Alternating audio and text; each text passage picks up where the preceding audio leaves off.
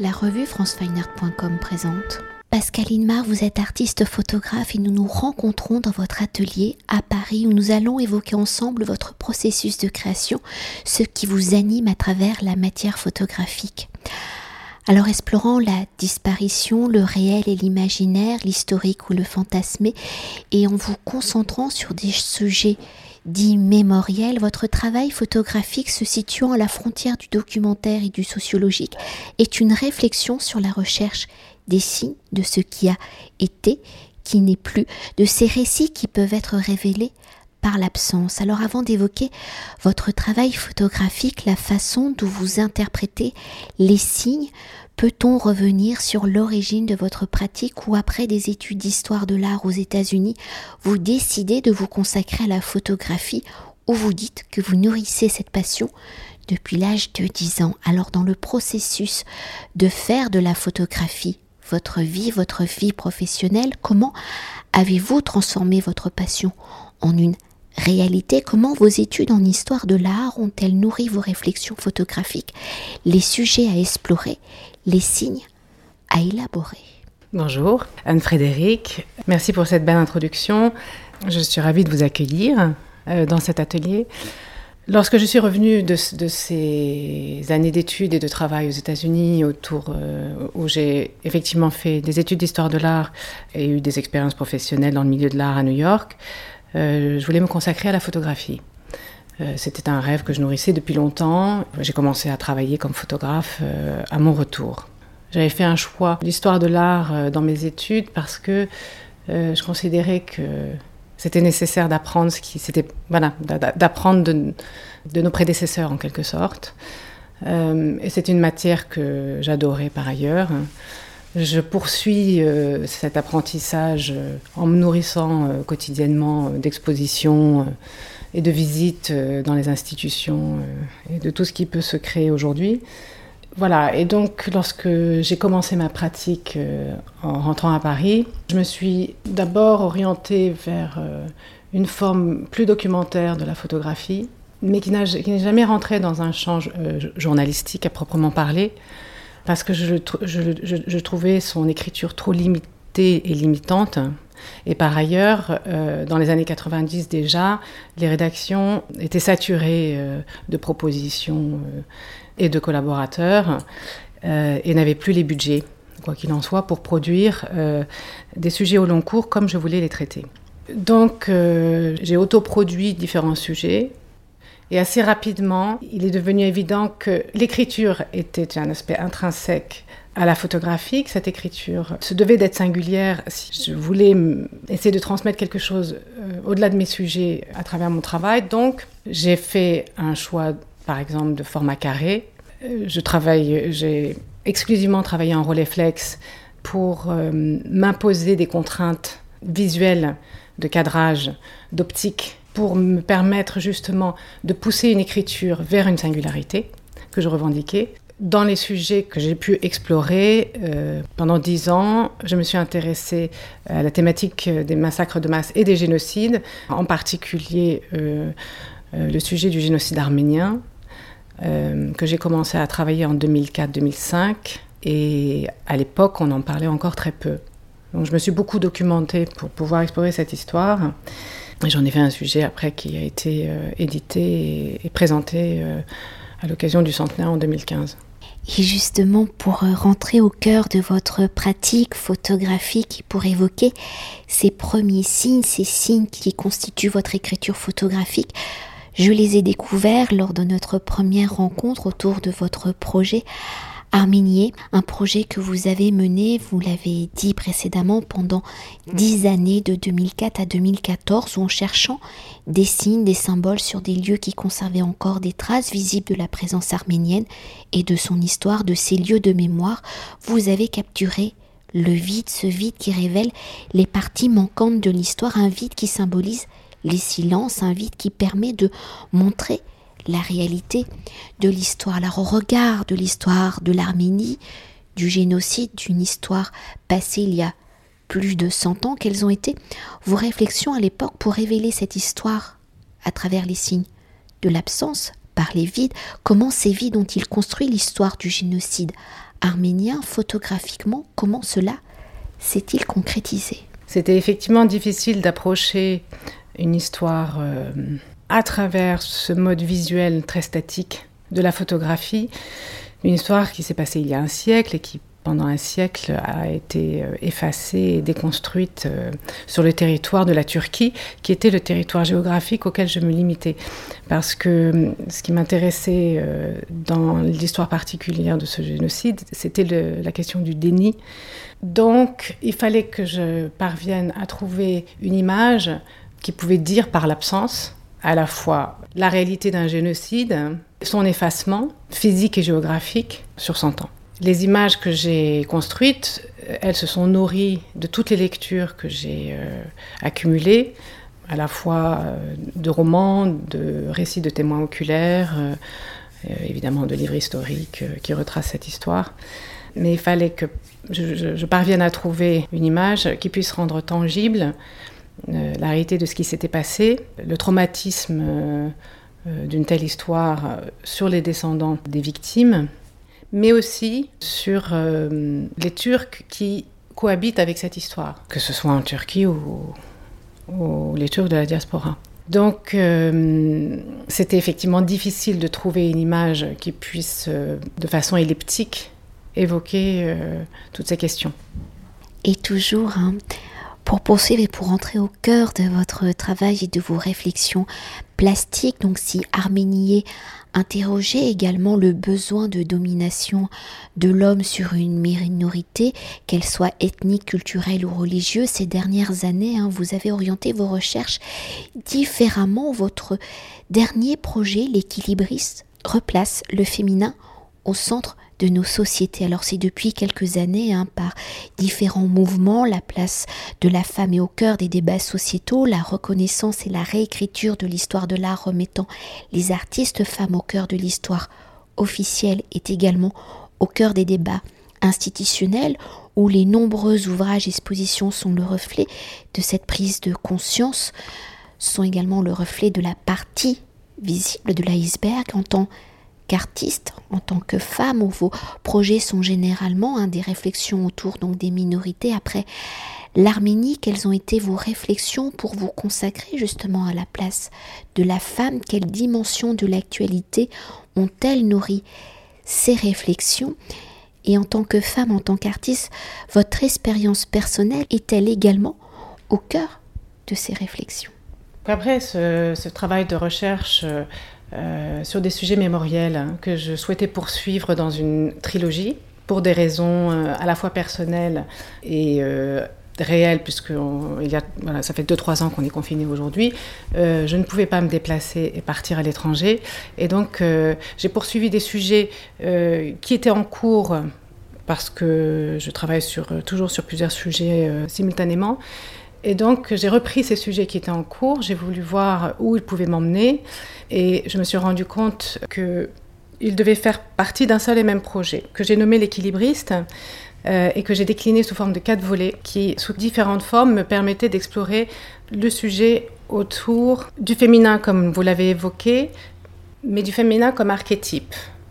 Euh, c'est important pour moi de faire la distinction parce que voilà, on a tous du féminin en nous et je constatais, comme beaucoup de femmes aujourd'hui, que, mais ce qui n'est pas nouveau, que c'est important de replacer ce féminin au centre de la société, mais euh, de nos réflexions aussi, et de proposer ce langage au même titre qu'un langage masculin en quelque sorte. Ce sont des langages qui doivent cohabiter parce qu'ils s'enrichissent en réalité, et nous sommes faits des deux fondamentalement.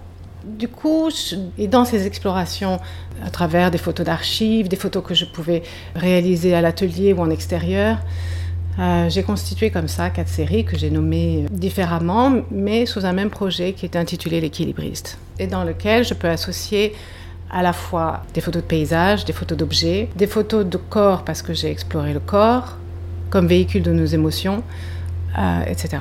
Et justement, pour explorer la dimension du féminin, l'équilibriste s'articule, vous l'avez dit, autour de quatre séries, Les Géantes, Sisyphe, Palimpseste et Atka, des séries qui s'imbriquent, s'entrechoquent et se répondent où vos recherches photographiques prennent pour réflexion, inspiration des contes, des mythes et des légendes. Alors quels sont ces contes, mythes et légendes par ces récits qui sont formalisés il y a pour la plupart des milliers d'années, qui sont situés à la frontière du réel, de l'imaginaire et du fictionnel, qui sont donc des relectures de mémoire, des mémoires marquées par des absences et par des vides à travers ces récits? Quelles ont été vos réflexions pour extraire ces vides, ces absences, pour combler, les matérialiser en matière photographique? Les contes euh, et les mythes, tout de même que les légendes, ont une dimension symbolique qui peuvent forcément nourrir un matériau de création. Et aussi parce qu'ils révèlent fondamentalement euh, nos qualités et nos défauts intrinsèques, euh, il parle de la condition humaine. Et donc, ça, m'était assez naturel. Les mythes grecs, forcément, parce qu'ils sont une source intarissable d'interprétation, mais également des contes dans un autre champ d'interprétation, à la différence des mythes, qui, je dirais, sont presque plus universels les contes nous ramènent euh, au local, à, une interprétation de l'universel dans un univers culturel. Ce sont des histoires qui m'inspirent évidemment. Et euh, en particulier ici, euh, dans l'équilibriste, je me suis inspirée de Sisyphe, de ce conte grec, mais à travers l'interprétation de Camus, qui magistralement clôt son essai en disant, avec ces quelques mots, à travers cette phrase qui dit Mais il faut imaginer Sisyphe heureux. Et je suis partie de là concernant Sisyphe, parce que cette phrase finalement dit tout de cette difficulté d'appréhender le mystère de la vie. On ne sait pas d'où l'on vient, on ne sait pas où l'on va. Et donc, avec ces inconnus, il faut donner du sens à notre vie.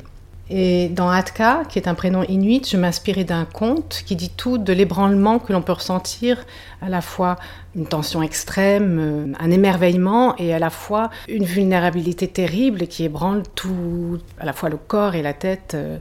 Donc c'est de, cet ébranlement-là euh, dont il s'agit. Et je passais par le corps pour cette série. Le corps en mouvement, est-ce que le corps peut dire dans son mouvement et dans sa posture et, dans sa structure, dans sa fragilité, mais aussi dans sa force? Et en partant de ça, euh, je le déguise, je peux le travestir, mais toujours dans une écriture relativement sobre, parce que plus j'évolue dans ma pratique et plus je vais vers l'épure, en quelque sorte, de, l'objet, euh, quel qu'il soit. Et en opposition avec ce corps en mouvement que je saisis, il y a ces objets que je photographie sur fond noir et auxquels je donne une interprétation. Ce sont des objets que je collecte. Ça peut être des masques, ça peut être une pierre euh, que j'associe avec une branche, ça peut être euh, une écorce que j'ai renversée. Euh, et donc, voilà, et, qui deviennent autre chose. Et je, les, je leur donne en quelque sorte une puissance de vie, alors que ce sont des, corps inertes d'une certaine manière.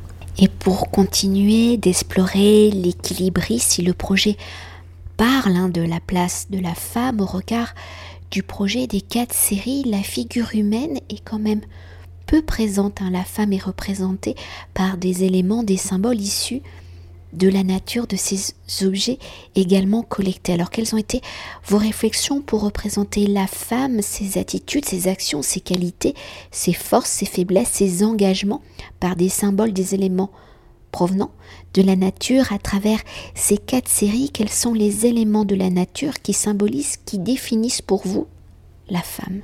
Alors effectivement, j'ai essentiellement parlé de deux séries sur les quatre, les deux autres étant Palimpseste et les géantes que vous aviez évoqué en premier.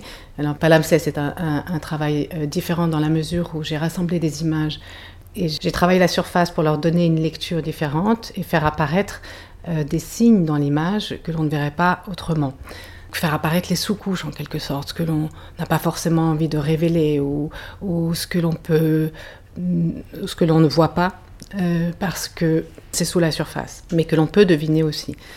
Et puis les géantes, qui est un travail que j'ai réalisé sur des rochers, sur des roches brutes, des roches à nu, que j'ai vu comme en quelque sorte des déesses qui sortaient d'un conte mythologique. Et la femme là-dedans, c'est tout ça. C'est-à-dire, et c'est pour ça que je parle de féminin ou d'archétype féminin, parce que effectivement, il n'y a pas de femme à proprement parler en dehors de ce corps que j'ai exploré, qui est un corps féminin. Mais pour moi, le féminin, c'est tout ça. C'est à la fois euh, cette montagne dans la brume euh, que j'imagine, que je vois comme voilà la mère nourricière. C'est à la fois euh, ces objets qui sont en fait, je vois un peu le féminin à travers toutes ces images que j'ai construites à travers ces objets qui, peuvent euh, l'évoquer euh, dans les plantes que j'ai choisies, dans les images qu'elles évoquent évidemment, de façon plus ou moins suggestive. Voilà, j'aurais du mal à, vous répondre plus que ça. Et aussi, je, je rajouterais quand même qu'au-delà de ce matériau photographique, le, projet a également suscité de m'éloigner du champ photographique à proprement parler pour euh, explorer des champs de matériaux différents alors le tissu par exemple, ou le paravent, un paravent euh, ancien que j'avais et que j'ai voulu exploiter. Donc j'ai récupéré une toile, une toile de très belle toile en soie peinte que je vais exploiter plus tard, mais j'ai habillé le paravent euh, d'images extraites euh, de ce projet. Donc voilà, le paravent est aussi un objet éminemment féminin. C'est un peu tout ça, en quelque sorte. Et on reviendra un peu plus tard justement sur euh, ces objets. Mais pour continuer d'explorer l'équilibriste, hein, c'est chacune des quatre séries est un récit autonome dans le fait de pouvoir les imbriquer, les entrechoquer, où elles peuvent se répondre dans le récit global, comment les quatre séries s'articulent-elles, comment le nom du projet, l'équilibriste, vient-il unifier les différentes séries pour faire unité? Quelles ont été vos réflexions pour choisir l'équilibriste? Comme titre Comment la définition hein, de l'équilibriste, de celui qui avance sur sa corde avec une confiance défiant les lois de la gravité, toujours à la frontière hein, du point de basculement, est-il pour vous justement le symbole de la femme, du féminin, de sa place dans notre société? L'équilibriste, le titre euh, me plaisait parce qu'il était à la fois ludique, alors que j'étais sur des choses assez profondes et, très intimes. Donc je voulais donner un petit peu de, de joie, une, touche de, de, jeu comme ça. Et aussi parce que c'était euh, éminemment euh, l'état dans, lequel je me trouvais euh, à jouer l'équilibriste pour différentes raisons. Et je pense aussi que quand on s'engage dans un travail de création, on prend le risque de l'inconnu. Cet inconnu, c'est une, part intrinsèque en quelque sorte à l'élaboration de l'œuvre. Euh, donc, on est sur un point d'équilibre ou de déséquilibre. Voilà, on est dans ce mouvement, on avance et on ne sait pas quel résultat on va obtenir. Parfois, il n'y a pas de résultat, parfois, il y a un résultat, mais à force de recherche, euh, ça aboutit quelque part. Mais donc, il faut tenter euh, cet inconnu. Est-ce que la femme est une équilibriste dans le monde dans lequel on vit? Je ne me permettrai pas de répondre pour toutes les femmes, mais l'équilibriste, en même temps, en fait, je vois l'équilibriste comme un poète. Il ose prendre un chemin qui est tout de même un peu osé. Voilà ce que je dirais. Et pour euh, conclure notre entretien, si votre travail est photographique avec l'équilibriste, vous en avez déjà dit quelques mots, vous allez au-delà de cette matérialité, explorant d'autres matérialités à travers la dimension sculpturale, textile. Alors quelles ont été vos réflexions justement pour mettre en espace vos photographies? Comment la sculpture, la dimension textile se matérialise-t-il? Pour vous, est-ce une manière justement de replacer la place de la femme, enfin le féminin, dans nos sociétés? Est-ce qu'on a réduit le, textile au féminin Je ne crois pas. Et d'ailleurs, euh, en tous les cas, Aujourd'hui, c'est évident que c'est une pratique qui peut être autant euh, faite par les hommes que par les femmes. Il y a des, hommes, enfin, des créateurs, d'ailleurs, les très grands stylistes sont souvent des hommes. Mais non, il se trouve que j'adore ce, matériau que je n'avais jamais exploré, que je ne m'étais pas encore euh, donner la possibilité d'explorer, qui faisait sens dans ce projet parce que je récupérais euh, voilà, le tissu intérieur du paravent, par exemple, et que j'avançais dans ce travail, le, paravent étant la frontière entre l'intime et l'extérieur, il y avait ce, tissu intérieur du paravent qui protégeait l'extérieur de la structure et, qui, quand je l'ai démonté, euh, m'a donné l'image d'une peau que j'ai voulu habiller et que j'ai voulu euh, exploiter en quelque sorte. Donc c'est parti de ça, en vrai. Et le travail avec ce matériau à proprement parler m'a donné envie de poursuivre dans ce champ et de poursuivre dans cette matière. Donc ça m'a donné plein d'idées que, j'ai envie de concrétiser aujourd'hui. Mais si on peut rebondir hein, sur la matérialité euh, de, de, ces objets, de cette matière textile, et peut-être pour aller plus loin avec Atka, où donc vous mettez aussi ce textile en scène et puis cette forme de peau qui est aussi très différente, ça peut être du papier, de l'écorce et puis tous ces petits objets récupérés, végétal ou non, la façon dont vous les mettez en scène retourne toujours aussi vers euh, ce féminin. Et d'une certaine façon, la façon dont vous, avez mis tout ça en scène dans Atka est aussi très sculpturale. C'est vrai, elles deviennent des sculptures, les objets. Et quant au corps, il, est vraiment exploré comme euh, un sujet, un matériau. Mais lorsque j'ai photographié le corps, c'était à travers un processus un peu particulier parce que j'étais le sujet et je me photographiais sans voir ce que j'allais photographier. Et je trouvais intéressant euh, d'ailleurs parce que je laissais euh, l'appareil se déclencher. Donc je laissais là aussi une inconnue entre l'image que je pouvais penser et l'image qui allait se révéler. Et je trouve cet espace d'inconnu important à respecter dans un travail, pour justement se donner la possibilité euh, de, voilà, de la surprise euh, aussi. Qu'il y ait une partie qui nous échappe, ce qui est souvent le cas dans la vie. Merci beaucoup. Merci beaucoup Anne-Frédéric. Cet entretien a été réalisé par franceweiner.com.